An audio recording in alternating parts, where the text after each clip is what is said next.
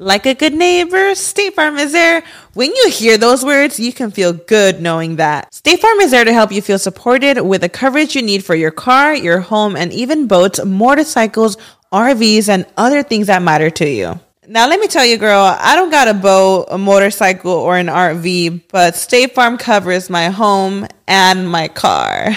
With a State Farm agent, you know someone is there to help protect your future by helping you choose the coverage you need. With so many coverage options, it feels good knowing you can find what fits for you. And you know what? Getting insurance can be so intimidating because you don't know exactly what you need. So having an agent that could help you with each step makes it so much easier. Girl, I feel you on that. So when things get complicated and you need ways to get help, State Farm gives you options there too. Maybe you like to handle things in person or on the phone with your local agent, or you prefer to do it on statefarm.com or on the award winning app. State Farm lets you do things your way. I personally am the type of gal that likes to do things through an app. It just makes it more easier than going in person or hopping on a call. So I love that they have that option available. Girl, I like to use an app too. I'm not trying to pull up in person or, or call because I'm way too, I have too much social anxiety for that. I'm trying to do it on the app. So that's why I'm here with State Farm. And that is why, like a good neighbor, State Farm is there. With everyone fighting for attention, how can your business stand out and connect with customers? Easy.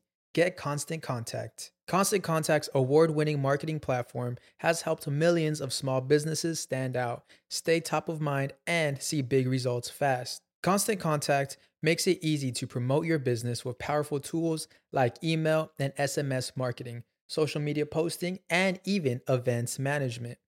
With Constant Contact, you'll reach new audiences, grow your customer list, and communicate more effectively to sell more, raise more, and fast track growth. Don't know much about marketing? No sweat. Constant Contact's writing assistant tools and automation features help you say the right thing at the right time every time. Plus, you can send with confidence, knowing your emails are actually reaching your customers thanks to Constant Contact's best in class 97% deliverability rate. I'm a small business owner and I believe that this is a great tool for other small business owners. In small businesses, you need to create a team. And if you're starting by yourself, Constant Contact can be the team that you need. Tackle any challenge with Constant Contact's expert live customer support. Plus, everything's backed by the 30 day money back guarantee. So get going and start growing your business today with a free trial at constantcontact.com. Just go to constantcontact.com right now. Constant Contact, helping the small stand tall. ConstantContact.com. Estás escuchando El Dolop, parte de All Things Comedy Network. Este es un podcast bilingüe de historia americana en el que cada semana yo, Eduardo Espinosa, le contaré un suceso histórico a mi amigo José Antonio Badía, que no tiene ni idea de qué va a tratar el tema. Y hoy toca otra vez un small up. Yes. O sea, un dolop chiquito, un Pequeñinis. un, dolop este Portátil.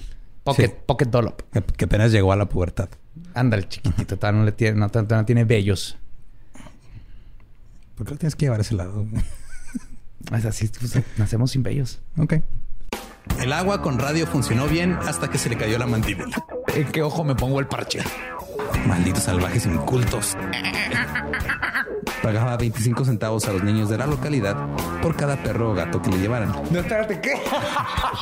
El parque se hizo consciente. El parque probó la sangre, güey. ¿De qué se va tan...? Lo bueno es que nada más te trabas cuando lees, ¿verdad? Sí, sí, sí.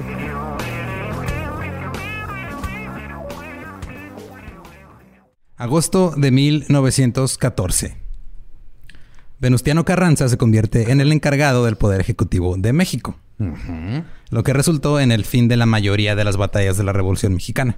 Que de hecho es como dices tú, que por eso nada más festejamos los inicios, porque al final siempre es un cagadero. Sí, y nunca Las sabemos qué batallas pasó. siguieron, na- nadie sabe qué pedo, ¿no? Pero el presidente estadounidense, Woodrow Wilson, decidió entonces retirar a las tropas que estaban en Estados Unidos, de, de Estados Unidos en México, para enfocarse en la Primera Guerra Mundial. Que había Ah, tropas. bueno, pues estaba pasando algo más Sí, dijo, ah, grandecito mira, ya afuera". hay otro presidente, ya no se están peleando tanto, vénganse para acá, vámonos a pelear a otro lado. Y no me digas, y no le avisaron a los mexicanos y siguieron peleando como el vietnamita ese que encontraron 80 años después. O como el güey que acaba de salir de prisión y que duró cinco años más de su condena porque nadie le dijo que ya era libre de salir. No, ¿es en serio? Sí. Ah, se siente feo cuando te pasa en la escuela, güey. Ya me imagino en prisión, pobre vato. Sí, o sea, sí, yo creía que llegar con uniforme de, de diario en día de, de uniforme de educación física era lo peor que te podía pasar. No, es lo peor. Sí, güey. Pero Pancho Villa, siendo un hombre difícil de controlar, por no decir un hijo de la chingada que hacía un cagadero, se negó a rendirse y continuó realizando escaramuzas en la frontera. Durante este tiempo, el tifus se convirtió en un problema. Comenzó a esparcirse desde la Ciudad de México y llegó hasta Veracruz y Jalisco.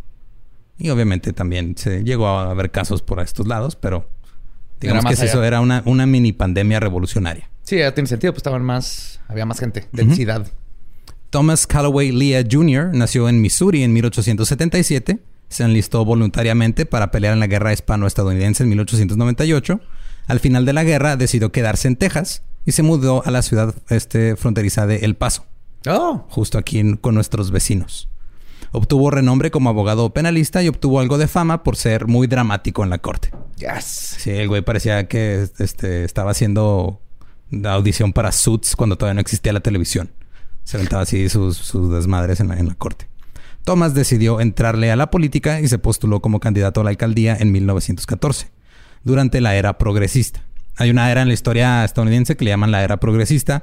No necesariamente quiere decir que era una, una época liberal, pero sí se enfocaban como que en, en- en la reforma de... Fue cuando empezó también el movimiento del- de las sufragistas. No, ok. Fue este, empezaron la modernización de, de la industria y luego prohibieron el alcohol. O sea, no necesariamente eran liberales. Nada más estaban tratando de, dentro de sus conceptos, como mejorar un poco el país. También creían que la familia tradicional era lo único que existía, Sí, ese sí. tipo de cosas. Pero bueno, Pero bueno, ya, En ya, fin. ya estaban pensando en el Walmart. Thomas estaba obsesionado con la limpieza y quería limpiar la ciudad. Dijo que se desharía de los políticos viejos, sucios y corruptos, como el alcalde Charles Kelly y todos sus seguidores mexicanos. Oh. Sí. Nada más quiero énfasis en eh, sucios, Sí, viejos y corruptos. Ajá. Sí. Ahí salimos perdiendo, no sé por qué, güey. En ese tiempo había un impuesto electoral. O sea, para pagar, tienes que pagar para poder votar. Ah, cabrón. Ajá. De, de- de hecho, hasta el 20, el, ¿sí es el vigésimo cuarto, eh, en la vigésimo cuarta enmienda a la Constitución de Estados Unidos, que se pasó en los 60 quitó este impuesto para que ya no hubiera precondiciones para votar. Claro, pues, pues Pero nada más se quitó a nivel este federal. Ya después cada estado fue este, Quitando- quitando. los suyos.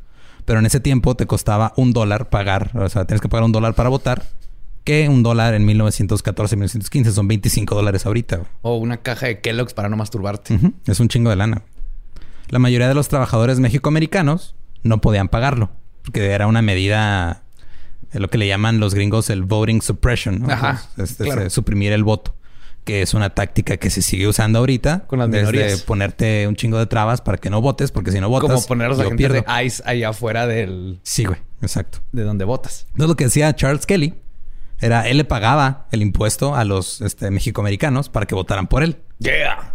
Que también es ilegal porque estás comprando un voto literalmente. ¡Bú! Sí, cierto.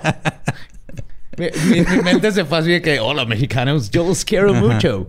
Les están quitando el derecho a votar, tomen. No voy a pensar, pero pueden votar por quien quieran. No Güey, era si, supieran los gringos que existe algo como nada más dar despensas y playeras con el logo de tu partido. Así de fácil, está más barato. y gracias a su compromiso de acabar con esta corrupción, Thomas Calloway Leo Jr. fue elegido alcalde en 1915. De aquí del pasito. de, Del Paso, de El. Paso, Texas. Quiero hacer un paréntesis eh, para hablar un poco sobre Chihuahuita, Texas. ¿Sabes lo que es Chihuahuita, Texas? No, ¿Eh, Ross. ¿Sabía? no, no es Ross. Pero creo que sí hay un Ross. En donde... Güey, Chihuahuita, Texas es el área del Paso, Texas, que está cruzando el Puente Negro. ¿Se llama Chihuahuita, Texas? Ajá. No sabía. Se llama Chihuahuita, Texas. Eso, el vecindario es el considerado el más viejo de la ciudad del Paso.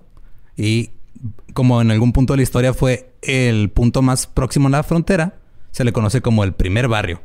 Ok. Ya es que está el segundo barrio acá en el Paso, Ese Texas. sí lo que, ubico. ajá, y el primero es que el, Chihuahuita. primer- el segundo barrio ha tenido mucha presencia en la, en la lucha por la igualdad y todo el movimiento este, chicano. chicano.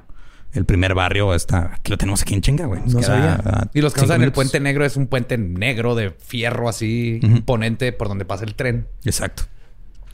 Eh, en, en este territorio, en, en los... o sea, hace más de 500 años, era, estaban los indios mansos, la tribu mansa. Bueno, la tribu manso se llama. Ajá. Eh, en 1581 llegaron los europeos. y les trajeron eh, ganado y caballos y les enseñaron Y a peste ajá, y viruela. otras cosas. Ajá. En 1630 el fray Alonso de Benavides intentó convertir a los mansos al catolicismo, fracasó. Tuvo que llegar el fray García de San Francisco y Zúñiga 29 años después y construyó una de las misiones, que es la misión de Nuestra Señora de Guadalupe de los Mansos del Paso del Norte. ¿Ese es el nombre completo? Es el nombre completo. Nuestra Señora de Guadalupe de los Mansos del Paso del Norte. En 1768, los habitantes del área, liderados por don Joseph Sobrado y Orcasitas, construyeron una presa que llamaron, cito, la presa, para contener el río Grande o el río Bravo. O, o- o nombres bien pendejos o... Eh, ¿cómo, cómo le ponemos a, a ese rancho? Pues el rancho. Y ese templo, el templo sagrado de nuestro corazón. Bendito sea el Señor de los cielos y la Virgen María también por si acaso. Del Paso del Norte. Del Paso al Norte. Porque eh, esta zona eh, se inundaba un chingo. Cuando se crecía el cauce del río que tenemos aquí en la frontera, se inundaba un chingo. En 1818 llegó Ricardo Bruzuelas y puso un rancho que le llamó... Estoy mamando, no es el rancho. Era el rancho Bruzuelas. ok, sí, está bien. que tampoco es, es el gran nombre No, que no, digamos. pero- Y este, cuando se puso ese rancho, muchas familias mexicanas empezaron a migrar este, a, a Chihuahuita, Texas. Que todavía no se le conocía como Chihuahua, Texas. Este, pero en 1881 se construyó el ferrocarril de Santa Fe, que es uno- el, que, pasa está- por el, puente negro. Estados Unidos. Y empezaron a llegar más migrantes mexicanos. Y ya cuando empezaron a llegar más me- migrantes mexicanos fue cuando se le empezó a decir Chihuahuita. Porque ya había muchos chihuahuitas. Exacto. El condado del Paso movió toda la prostitución regulada a Chihuahuita a finales de los 1800. ¡Yeah! Había un chingo de saloons, de tabernas clandestinas. Sí, pues obviamente Chingo de llegamos los mexas con la party. y las prostitutas ten- tenían que, que pagar 5 dólares a la semana de como costo operativo al Ajá. gobierno. Pero era legal. Era... O. No era no ilegal. Ya, sí. Pero tenían que pagar como un... pues era como una especie de impuesto. Eh, durante la Revolución Mexicana, que es más o menos por la época en la que llegó, llegó este Calloway, muchos migrantes llegaron a Chihuahuita a buscar refugio. Unos iban huyendo de la revolución en sí. Otros de Pancho Villa. Otros iban huyendo de Pancho Villa, otros iban este, huyendo de la persecución de los carrancistas, porque ya los carrancistas se habían este, ido contra Villa y toda esta gente que ya eran vistos como... Que lo apoyaron. este, ajá. Rebeldes. Ya era como un rebelde de que, ah, o sea, si te tiré paro, porque Pancho Villa le tiró paro cuando le convenía. Sí. Y ya cuando dejó de ser conveniente, siguió haciendo su desmadre. Como los piratas. Ajá, exacto. Las viviendas eran baratas, pero las condiciones sanitarias eran deficientes. El drenaje no se daba abasto, no tenían servicio de recolección de basura gratuito. Y los reformadores de la era progresista veían a Chihuahuita como un área que necesitaba de atención. El Consejo Municipal hizo planes en, ju- en julio del 2010, del 2010, de 1910. Ay, cabrón. Sí, güey. Este, de pavimentar calles. Es que llegó el 2010 y todavía no los pavimentaban. Sí, creo que aquí en Juárez está no pavimentan las calles. En 1910 de- hicieron sus planes para pavimentar calles, expandir el servicio de agua potable. Y en septiembre del mismo año, el Departamento de Salud identificó 1.500 casas para demolición. Oh. En 1912, la ciudad del Paso de nuevo hizo planes para pavimentar y mejorar las condiciones de vida de los habitantes, pero los problemas de infraestructura y salud continuaron empeorando porque hacían planes, pero no los llevaban a cabo. Sí, vamos a ayudarles y luego no. No pasaba nada. Ujú. Chihuahuita era conocida en todo el país por tener una tasa de mortalidad muy alta, incluso el doble de ciudades grandes como Nueva York. En un pedacito aquí del paso. Sí, o sea, se moría. una colonia. Sí, porque se moría el doble de. Digo, per cápita, se moría la gente por las condiciones en las que estaban viviendo. Cito: Probablemente en ningún lugar de los Estados Unidos pueden encontrarse condiciones tan crudas, bestiales y primitivas como las que existen en Chihuahuita. El periódico del Paso Herald publicó un artículo pidiendo a las autoridades de El Paso que anexaran Chihuahuita porque muchos lo veían como una colonia mexicana, güey, porque había puro mexicano. O sea, todo- la, la consideraban técnicamente México, Ajá, aunque lo estuviera en otro lado del río. Sí, porque eran, o sea, como que no estaba establecido. Es que también ahorita digamos eso, pero eran los tiempos en los que podías cruzar sin pasaporte. Hasta Sí, nomás el río era, era una barrera geográfica, no hasta un límite. 1917 fue cuando pusieron este, ya la ley que te hacía sacar un pasaporte como mexicano para entrar a Estados Unidos. Entonces, ya que conocemos Chihuahuita, ahora vamos a lo que hizo Thomas con Chihuahuita. En 1916, usando la ayuda de tropas militares locales, Thomas destruyó cientos de casas de adobe, cito, infestadas de gérmenes, en Chihuahuita, forzando a muchos de sus habitantes a regresar a Ciudad Juárez. Por gérmenes no se refiere a, a pequeñas bacterias y esas cosas que se ven en microscopios, ¿verdad? Eh, ¿Qué? Continúa. Era, era un germo, era germofóbico este güey. y mexicofóbico también. Eh, construyeron edificios nuevos de, cito, ladrillos americanos. Yeah. Sí, na- na- nada que ver con el adobe, que es más eficiente para mantener tu casa casas chida, de sí. lodo que están frescas. No, vamos a usar American. American bricks. Hacemos con nuestro trasero americano, que son fuertes. Y apretamos mucho todo el tiempo. También aprobó un decreto contra el cáñamo mexicano. ¿Sí sabes por qué? Esto es culpa de Villa y sus revolucionarios, güey. ¿Qué? Ajá. O sea, se asociaba a los revolucionarios mexicanos con el uso de la marihuana. El cáñamo es el cannabis sativa, pero es el cáñamo que se usaba para hacer cuerdas y para hacer Sí, sí, el hemp. Sí, el hemp, de hecho. Entonces el hemp, cuando entró toda la prohibición de la marihuana, Eh, lo metieron. junto con eso. Por culpa de Villa. Por culpa de que estaba asociado con los revolucionarios mexicanos buenos para nada que estaban infestando eh, El Paso, Texas y otras cosas. Thomas también disfrutaba de usar de ropa interior de seda. ¿Cómo sabemos este dato histórico, güey? Es lo que más me impresiona. Alguien le preguntó o lo dijo en algún momento o se sabe porque eh, su, su amigo el doctor Klutz eh, le dijo que los Yo no iba piojos... con, el- con un doctor que se pedía Klutz. Klutz es como si fuera doctor torpe. To- torpe, ajá, exactamente. El doctor Torpe, amigo de Thomas, le había dicho que los piojos que contagian el tifus no se quedan pegados en la seda. Ah. Entonces no era porque le gustara la textura o cómo se veía. Ya, ya, no era, no. era este. Era un pedo higiénico. Travesti Ajá. de closet, era higiénico. Sí, era sí. higiénico. Y siendo germofóbico... que fuera tanga era ya una decisión extra. Pero Sí, sí, ya que fuera tanga... Este, se ve divino. con- el trasero ajá, americano. Con lentejuelas. trasero americano para los ladrillos americanos. Yes, plano, plano como América. Eh, dentro de su germofobia, Thomas envió cartas y telegramas a oficiales en... Ahora sí lo voy a decir bien porque dije Washington y me empezaron a decir que ah, esa no la pronuncias bien. Washington, D.C. Ya mamando. Ajá. Eh, pidiendo una cuarentena completa contra mexicanos en la frontera. Quería establecer un campo de cuarentena para detener a todos los inmigrantes mexicanos por un periodo de 10 a 14 días para asegurarse de que estuvieran libres de tifus antes de dejarlos entrar a los Estados Unidos.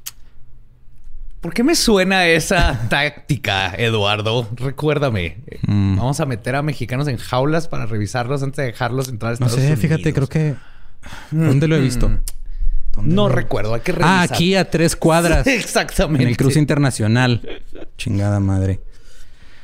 Ah, en fin. eh, mira, ahorita es porque no les quieren dar refugio. Antes era porque igual traían enfermedades. Sí, sí. el- Que es parte de los argumentos que se usaron contra todas estas Exactamente. caravanas migrantes que venían a, acabar con un país. Chigente, güey. En fin. Eh, antes de dejarlos entrar a Estados Unidos, quería asegurarse de que no tuvieran tifus. Eh, que ahora deberíamos nosotros poner un campo de COVID. Güey, 50 mil en 50. un día. Ya. Holy shit. Aquí en Juárez fueron como 15, una cosa así. La diferencia. En el paso fueron 200. O sea, estaban... Tienen un pedo. Sí, entonces nosotros podríamos poner un campo de COVID y de esperarlos, dejarlos ahí de 10 a 14 días. les llevamos comidita y todo. Pero en fin, ese no es el punto. El punto no, no, Sí, no, no, no, desviando. no quiero poli- politizar. este, nada más quiero decir que los oficiales de, de Servicio de Salud Pública del Paso consideraban que esta medida era extremista. El doctor B.J. Lloyd, eh, oficial del Servicio de Salud Pública de El Paso, le escribió al eh, Surgeon General, o que es como el doctor, el cirujano general de los Estados Unidos. Eh, cito, el alcalde Lía quiere una cuarentena absoluta contra México. Cuando el alcalde Lía se emociona, siempre le manda telegramas a alguien en Washington. La última vez que ocurrió esto, le mandó un mensaje al presidente. La fiebre de tifus no es ahora y probablemente nunca sea una amenaza seria para nuestra po- población civil en los Estados Unidos. Probablemente tenemos fiebre de tifus en muchas de nuestras ciudades ahora. Me opongo a la idea por la razón de que el juego no desquita la vela. Justo investigué qué significa el juego no desquita la vela, Ajá. porque también me llamó la atención. En inglés es The game is not worth the candle. Se refería a este no vas a jugar eh, con juegos de cartas.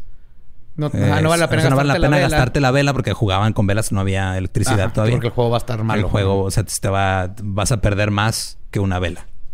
En fin. ¿Estás listo para convertir tus mejores ideas en un negocio en línea exitoso? Te presentamos Shopify. Tal vez no lo sabías, pero nuestro podcast More Than Mamis es un negocio y lo empezamos por supuesto para desahogarnos y hablar sobre la maternidad, no para convertirnos en expertas de ventas y del e-commerce. Así que sí, necesitábamos ayuda para vender nuestro merch y poner en marcha nuestra tienda. ¿Y cómo suena con Shopify? Llegó otra venta. Shopify es la plataforma de comercio que está revolucionando millones de negocios en todo el mundo. Ya seas un emprendedor desde tu casa o desde donde sea, Shopify es la única herramienta que necesitas para iniciar, administrar y hacer crecer tu negocio sin dificultades. Con Shopify puedo gestionar pedidos, envíos y pagos desde cualquier lugar, brindándote toda la información y estadísticas de tus ventas al detalle. Regístrate para un periodo de prueba con tan solo un dólar al mes en shopify.com barra sonoro, todo en minúsculas. Ve a shopify.com barra sonoro para llevar tu negocio al siguiente nivel. Shopify.com barra sonoro. No pusieron campos de cuarentena. Pero Lloyd no era tan buen pedo como se escucha. Le pareció buena idea poner estaciones para despiojar a los migrantes. ¿What? Usando lenguaje similar al de Thomas Lea, Lloyd le dijo a sus superiores que estaba dispuesto a, cito, bañar y desinfectar a toda la gente sucia, piojosa que está viniendo a este país desde México. Probablemente deberemos continuar el trabajo de matar piojos en los efectos de inmigración en la frontera mexicana por muchos años. Ciertamente no menos de 10 y probablemente hasta por 25 años o más. A la verga. 25 años matando piojos. Sí. Y entiendo que como salud, este, se está buscando matar, habían piojos. Ajá. Asumo que todo se hizo con dignidad y, y educación. Sí, ajá. Sí. Cuando te refieres a toda una población como sucia y piojosa, obviamente te preocupa su dignidad. Ajá. Es, es- es obvio, güey. Todo esto salió bien. Los mexicanos que cruzaban la frontera no eran considerados ilegales en los Estados Unidos. Como dije hace rato, en 1917 fue cuando se impuso esta nueva ley que ponía barreras de entrada. Y Cuando las, sí que era sacar pasaporte y tenías ya que este, tener como comprobantes de ingresos, de nivel de educación y ese tipo de cosas. En 1917 hubo alrededor de 30.000 casos de tifus en Estados Unidos. En El Paso se reportaron tres fatalidades relacionadas a esta enfermedad. Aún así, los oficiales fronterizos adoptaron la política de sanitizar a los inmigrantes en una estación en El Paso. Esta política aplicaba a todos los mexicanos que entraban a Estados Unidos por El Paso y se extendió hasta el cruce de Nuevo Laredo. Ay, güey. Allá bien lejos. Sí, está bien lejos. En el cruce, los hombres y mujeres eran separados, los niños iban con las mujeres, eran llevados a diferentes edificios donde les retiraban la ropa y artículos de valor para ser vaporizados. Otros objetos como zapatos, sombreros y cinturones eran expuestos a gas cianógeno. Luego los, in- los inspectores revisaban a las personas desnudas para ver si traían piojos, Ajá. enfocándose en, cito, las partes peludas. El cuero cabelludo, axilas, pecho y genitales. Claro. Si encontraban algún piojo en los hombres, les cortaban el pelo. lo Ay, güey, me asustaste. ¿Por qué no, no- no usaste la palabra cabello, güey? Les cortaban el P, ahí mi cerebro dijo. Es que no nada más era, supone que cabello es el de la cabeza, pelo puede ser en cualquier lado, ¿no? Sí, No sé, pero hay- era, era para no asustarme, creí que ibas a terminar P, ne. No, no. no. O sea, Así, no, oficial, son chancros, se lo juro, son chancros, todo chido. Fui con estas prostitutas bien chidas que tienen que pagar 5 dólares y me dieron oh, chancros. ya fuiste con la, con la Brittany. Sí, no, uh, Brittany y Rubí. Sí. Vale la Dos pena. por los- uno. Vale la pena agarrar chancros con esas dos. De hecho, hay gente que hay gente que le molesta la palabra cabello, ¿sabías? Que les da como cosa. Slobotsky es uno de esos, dice que le da asco decir cabello. No entiendo por qué, pero cabello. tal vez porque no tiene, tuvo que pagar un chingo por él, pero eso ya es. Yo lo que no entiendo es porque be- cabello es con B grande, Ajá. pero bello, Ujú. bello público, es con V.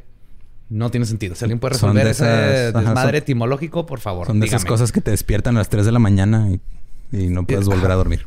En fin, el pelo de las mujeres era rociado con una mezcla de vinagre y queroseno. Lo enredaban en una toalla y lo dejaban 30 minutos para despiojarlas. Y este, regresarte, qui- quitarte las raíces. Para, sí, para todo, güey. Era provocarte tumores cerebrales, todo lo, o sea, Queroseno. todo, todo el kit. Exacto, queroseno. Es una palabra magnífica, güey. Esa palabra es gloriosa. Nada mejor que tener algo flamable, inflamable en tu cabello. Flamable, inflamable es lo mismo. Es, es- es otras de esas palabras. Ya regresamos a las etimologías. Técnicamente es inflamable, pero in significa que no flama y debería ser más flamable. Ajá. Pero bueno, después eran reinspeccionados o inspeccionados. si encontraban algún otro piojo, se repetía el proceso. Cuando los inspectores declaraban que habían pasado la prueba de piojos, la gente desnuda era llevada a un área de lavado donde lo rociaban con un jabón líquido hecho de trozos de jabón y aceite de queroseno. Luego les daban su ropa sanitizada, eran evaluados por un supervisor, vacunados y les entregaban un certificado de que habían completado el procedimiento. Y lo ya puedes ir por tu pinche hot pocket, güey. Que eso Sí. ibas así nomás de un puto hot pocket. Después de todo eso, podían entrar al edificio de inmigración y naturalización para ser procesados. Ya podías llegar a decir, ah, sí, vengo por mi hot pocket. Sí. Y obviamente era un procedimiento horrible. Una mujer que trabajaba como empleada doméstica en El Paso durante la revolución dijo que se sentía humillada por ser tratada como una mexicana sucia. Dice que en una ocasión los oficiales pusieron su ropa y zapatos en una secadora grande y sus zapatos se derritieron. Que es algo muy común. Aquí se da mucho. Mi abuela era empleada doméstica. Ella cruzaba todos los sí. días al paso, limpiaba oficinas, limpiaba casas. Se da mucho. Y yo no estoy hablando de la revolución, estoy hablando de los 80, 70. Sí, era bien 2000s. común el, y el viceversa. Más de 127 mil mexicanos fueron despiojados en el puente internacional Santa Fe en 1917. Son un chingo de piojos. Ah, y 20 28 personas murieron quemadas en un cuarto de desinfección en la cárcel del Paso. Por el puto que no sé, no, no amigas. Sí, porque alguien prendió un cigarro. Es de ahí, eso iba a decir. Eso iba a decir, güey. A mí me hubiera pasado, güey. ¿Tú qué haces? No, Sí. estoy esperando que se seque esta chingadera para ir por mis hot pockets. ¿Un cigarrito o qué? Sí, a huevo, güey. Traigo hambre. En lo que compro los hot pockets, cigarrito de calmar el hambre. Creo que según los artículos que me puse a revisar porque había diferentes cifras. Había unos que decían que habían sido 16, otros que 18. Pero fueron entre 16 y 18 que murieron ahí mismo. Y los otros murieron en- después por en el- ajá, quemaduras. por las quemaduras y todo eso. Esto fue en la cárcel del Paso, donde se los llevaban ya como arrestados por algunas otras cosas. Y allá también los desinfectaban y ahí valieron madre. Aparte del humillante procedimiento, las mujeres se dieron cuenta que estaban siendo fotografiadas a escondidas Gracias, man. y que las fotos estaban siendo exhibidas en un bar local. Que, eh, a, es- a- a escondidas está cabrón en esos tiempos, ¿no? sí. Ah, fue, el, fue el- balazo. No le pongan atención al... No se muevan. No, se, muevan, no se muevan porque va a- si no va a salir otro balazo, ¿eh? Si se mueven, otro balazo. Oye, güey, pero no me las llevaban a un par. Las fotos. Las fotos estaban, las pasaban en un bar así como. No sé si como, Como el- tarjetas de No Pokémon. sé si como el Club 15 que está aquí en, en el centro. Que tiene Que sus tiene- de ajá, Playboy. sí, pegadas. Bueno, no, de antes de Playboy. Sí, de antes Están de- bien chidas. Eh, Carmelita Torres era una empleada doméstica de 17 años que cruzaba la frontera diariamente por el puente Santa Fe para ir a trabajar. Carmelita Torres. El 28 de enero de 1917, los oficiales le pidieron que se bajara del tranvía para ser lavada y desinfectada con gasolina, pero Carmelita se rehusó y convenció a las otras 30 pasajeras que se bajaran con ella para protestar por la humillación. Cam- Carmelita Parks, güey. Sí, de hecho la, la consideran algunos como la Rosa Parks mexicana, pero este no, o sea, no es tan conocida su historia. No, qué chingón. Se llama norteña, así. ¿Qué puto qué? Se cruzaron al lado mexicano y empezaron la protesta. Una hora después ya había 200 mujeres protestando y bloqueando todo el tráfico hacia el paso. Para el mediodía la prensa estimaba que sus números habían crecido a varios miles. Puras mujeres, güey. Protestando contra güeyes que las estaban encuerando y desparasitando y tomando las fotos. Claro, Que era una humillación pública, obviamente. Marcharon en grupo hacia la estación de desinfección y les empezaron a gritar a todos los que se estaban sometiendo al proceso de ser despiojados. "Eh, güey, no se dejen. Ajá, o sea, Esto ¿qué- está mal. Ajá. Estás haciendo pendejo. Los oficiales de inmigración y salud pública trataron de dispersar a la multitud, pero las manifestantes respondieron con insultos, piedras y botellas. ¡Yeah, huevo! Esas son las formas, chingao. Y burritos. ¡Órale, culero! El burrito fue sin querer, lo confundí, me lo puedes regresar. Sí. Es milanesa, chingada madre. Un oficial de la aduana fue golpeado en la cabeza. El general Bell, comandante de la base militar de Fort Bliss, ordenó a sus soldados que acudieran a la escena a recuperar el control de la situación, pero las mujeres respondieron con insultos y mantuvieron el control de la calle. Al- Eh, sí, oficial, este, tenemos aquí a mil mujeres. Eh, están aventando burritos. Parece que son burritos de milanesa. Y piedras. Ya, ya nos descalabraron un cabrón. Y otros tres se fueron a comer su burrito. Entonces necesitamos refuerzos, oficial. Ah, ya no tenemos refuerzos, pero si sobra uno de rojo, ¿me lo traes? Vaya, agarre dos de verde. Cuando encuentre el de rojo, te lo, te lo guardo. Gracias. Cambio fuera. Una amas, el- el- se les, al día siguiente los periódicos se referían a ellas como las amazonas. ¡Oh! Una amazona golpeó al sargento J.M. Peck en la cara con una piedra, le cortó la mejilla. Y se acostaron sobre las vías del tranvía, porque antes había un tranvía que cruzaba la frontera. te Está subías vergas eso. Este, se acostaron sobre las vías para que ya no siguieran avanzando. Cuando los carros se detuvieron, las mujeres empezaron a arrancar los controles de los, de, de los carros del tranvía. Los maquinistas empezaron a huir. Uno trató de correr al lado americano del puente, pero fue capturado por tres o cuatro mujeres que, que procedieron a partirle su madre. ¿Qué puto qué? ¡Ah! ¡Freedom! Otro maquinista corrió hacia un restaurante de comida china sobre la avenida Juárez. Y más tarde una mujer le mostró a un reportero tres controles de tranvía que había arrancado. Como cabezas de... sí, güey. de, Mire, güey. Mira. Mira lo que hacemos acá en el norte, hijo de tu madre. El Paso Herald, cito, las mujeres tomaron control completo del puerto, prohibiendo cualquier tráfico entre Juárez y El Paso. El general carrancista Francisco Murguía llegó con sus tropas para detener los disturbios. Su caballería era conocida como el Escuadrón de la Muerte A la pu. y eran muy intimidantes. Usaban una insignia de este skull and crossbones, o sea, el cráneo con las tibias No, bien cruzadas. gestapo de los nazis. Ajá. Y eran conocidos por no tomar prisioneros. Oh, shit. Para los que no Oh. saben qué significa eso, significa matan a todo mundo. Esto se... El escuadrón de la muerte llegó, sacaron sus sables, los apuntaron a la turba de mujeres, a las que les valió tres kilos de vulva y respondieron con insultos, piedras y botellas. ¡Oh, güey! ¡Oh, güey! Mujeres norteñas. El paso Parte Herald madre. cito: Los soldados se veían impotentes. Así de... ¿Qué? ¿Tu calaverita qué, pendejo? Tráetela, Jack. Déjate caer, culero. ¡Órale, cabrón! No, yo... Qué miedo, güey. Qué miedo. Los entiendo perfectamente, güey. Los entiendo perfectamente. Sí, una turba enardecida de por sí. Sí, sí, sí. No, no te metes ahí, güey.